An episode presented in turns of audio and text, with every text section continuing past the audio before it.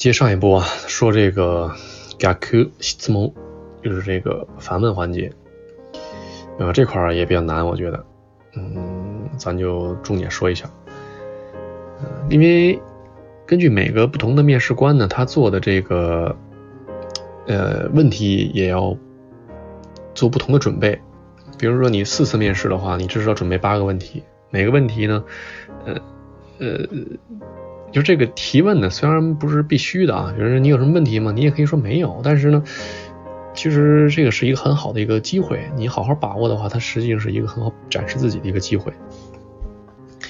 就比如说，嗯，第一次、第二次啊，一般都是什么人事啊，或者说那个部门负责人这些面试，这些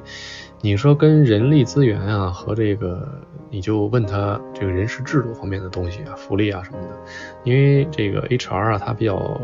他他就也就知道这些东西了，对吧？所以呢，你给他你给他机会让他给你给你说明一下，对吧？你给他个机会，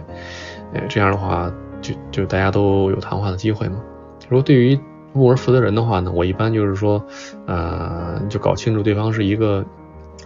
就是每个人的一个职位，对吧？比如说来的话有有两个人，一个是部长，一个是普通的人，对吧？这种情况下一定要掌握他这个什么关系，嗯，如果比如说这个这个部员，呃，小兵一直没有发言，对吧？那你就问这个没发言的人，这样的话，你你每个人不都有话说了吗？嗯，如果要是说，比如部长和一个部员跟我谈的话，那部员不说话，那我就，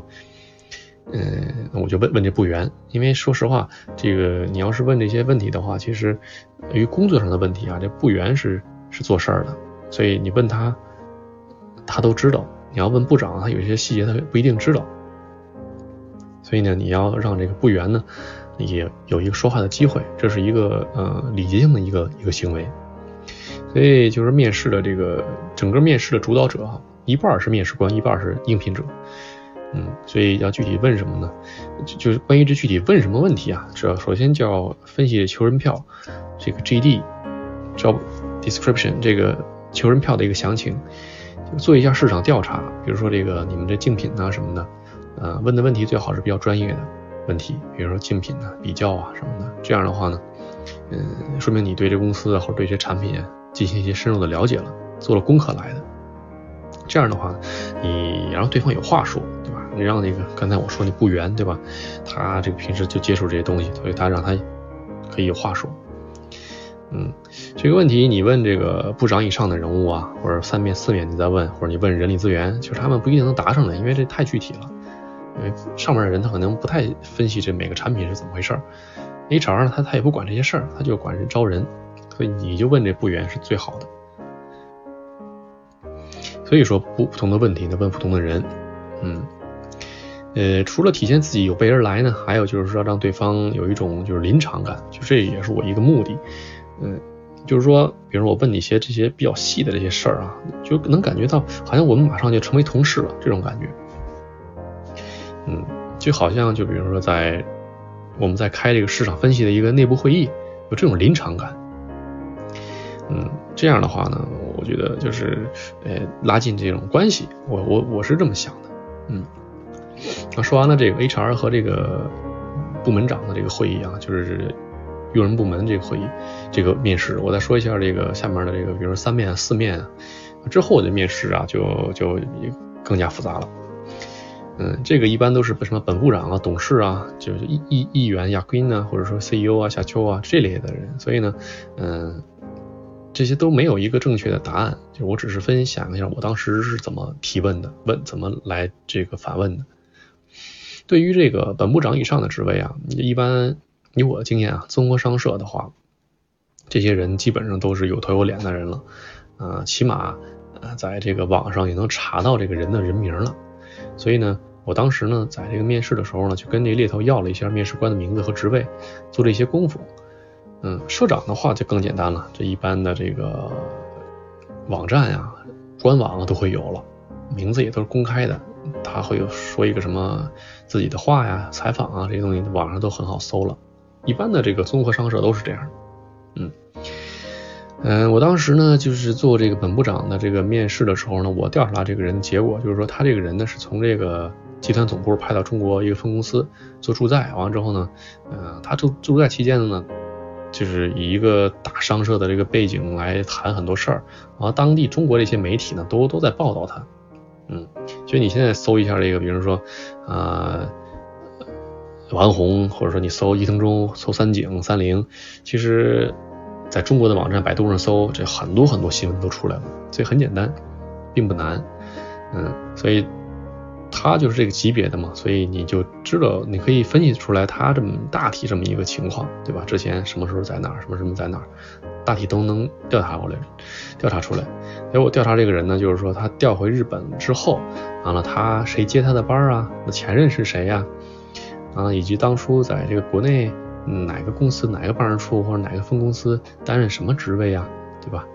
那既然他在中国待那么久，对吧？我当时问他的问题就是关于中国的问题。那最后反问的环节的话，我当时是把这个问题抛给他了。我问他，我说你你做你觉得在中国做生意什么最重要？类似这样的问题。我这么问呢，其实我也有很多，就是我也有很多这个呃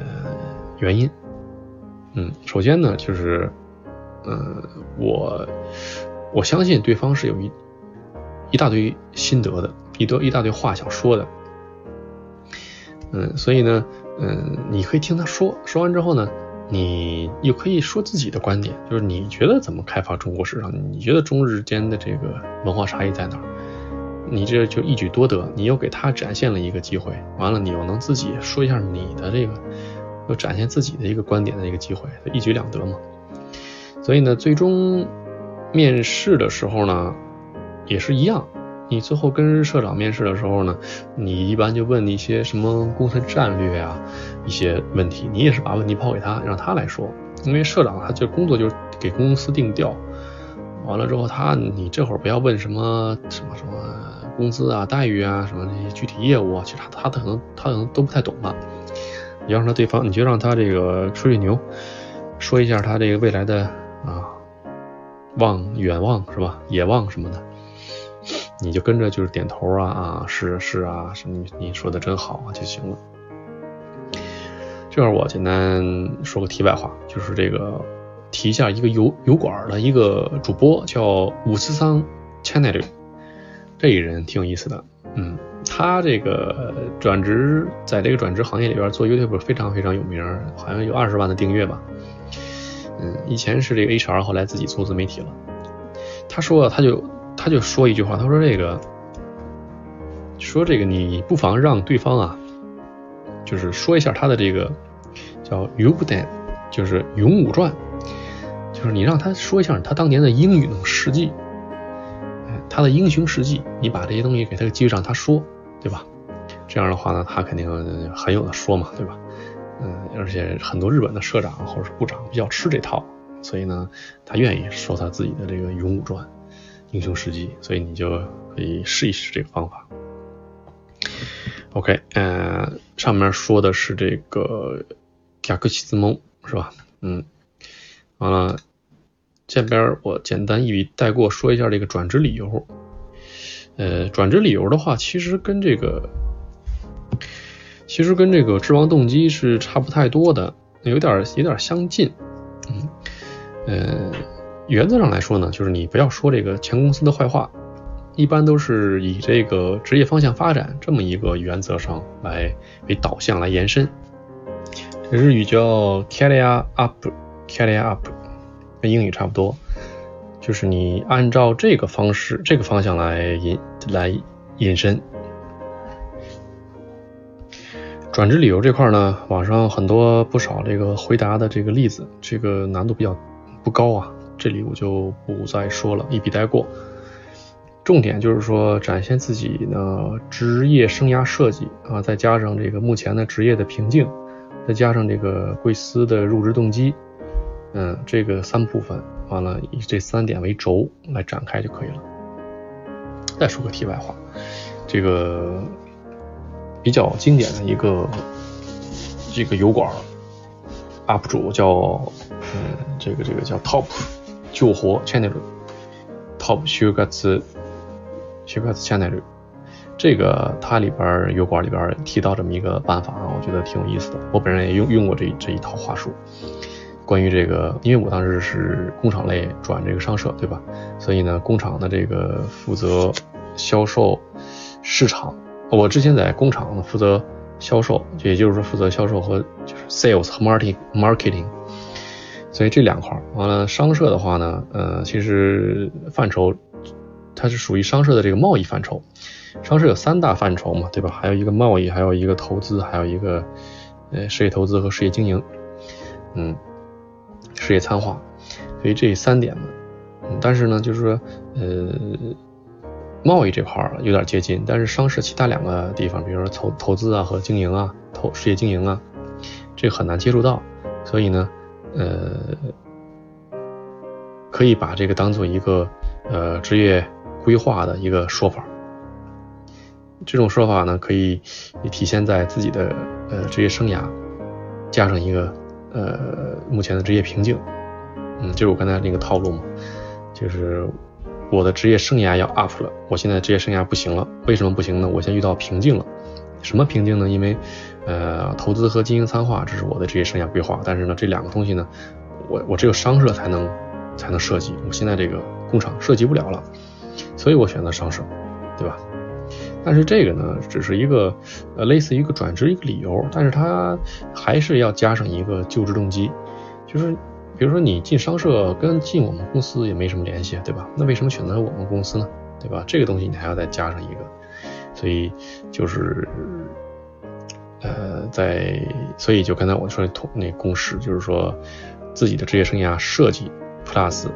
目前的职业生涯目前的职业瓶颈，再加上一个入职动机，嗯，这块呢，呃，我在日日望动机那个文章和视频里边提到过，所以就不说了。呃，两个注释啊，啊，文章里边写俩注释，一个是这个事业投资，事业投资。就是叫呃不一定是买股票，什么 capital gain 不是指这个，不低不一定指这个，还有比如说人才派遣什么的。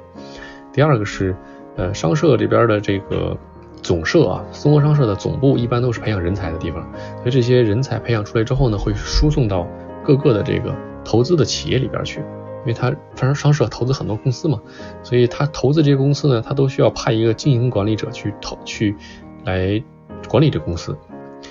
完了呢，从这个一般都是从而改善这个公司的经营状态，让这个投资的企业呢提高价值，叫这个叫叫日语叫 value up，日英语呢也是就是提高价值 value up。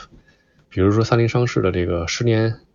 呃经营人才育成计划，还要注意商事的这个事业经营者养成熟，哎就是养成学校，就类似这样，它是培养经营人才的。嗯，所以就我是一个一个补充一点啊，就是说，呃，为什么选择商社，为什么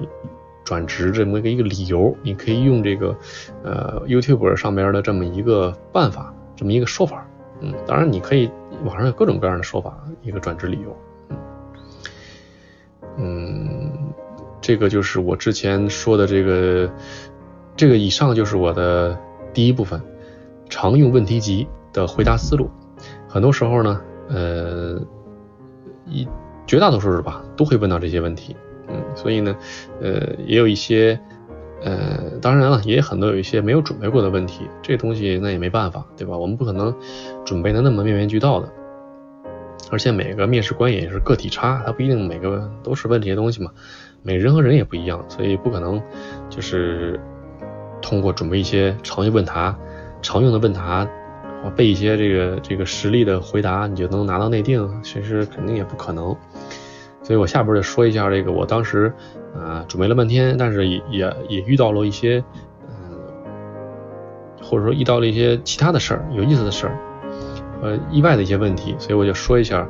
文章的第二部分，我就说一下这个我当时自己呃遇到的一些实际的情况和我怎么应对的。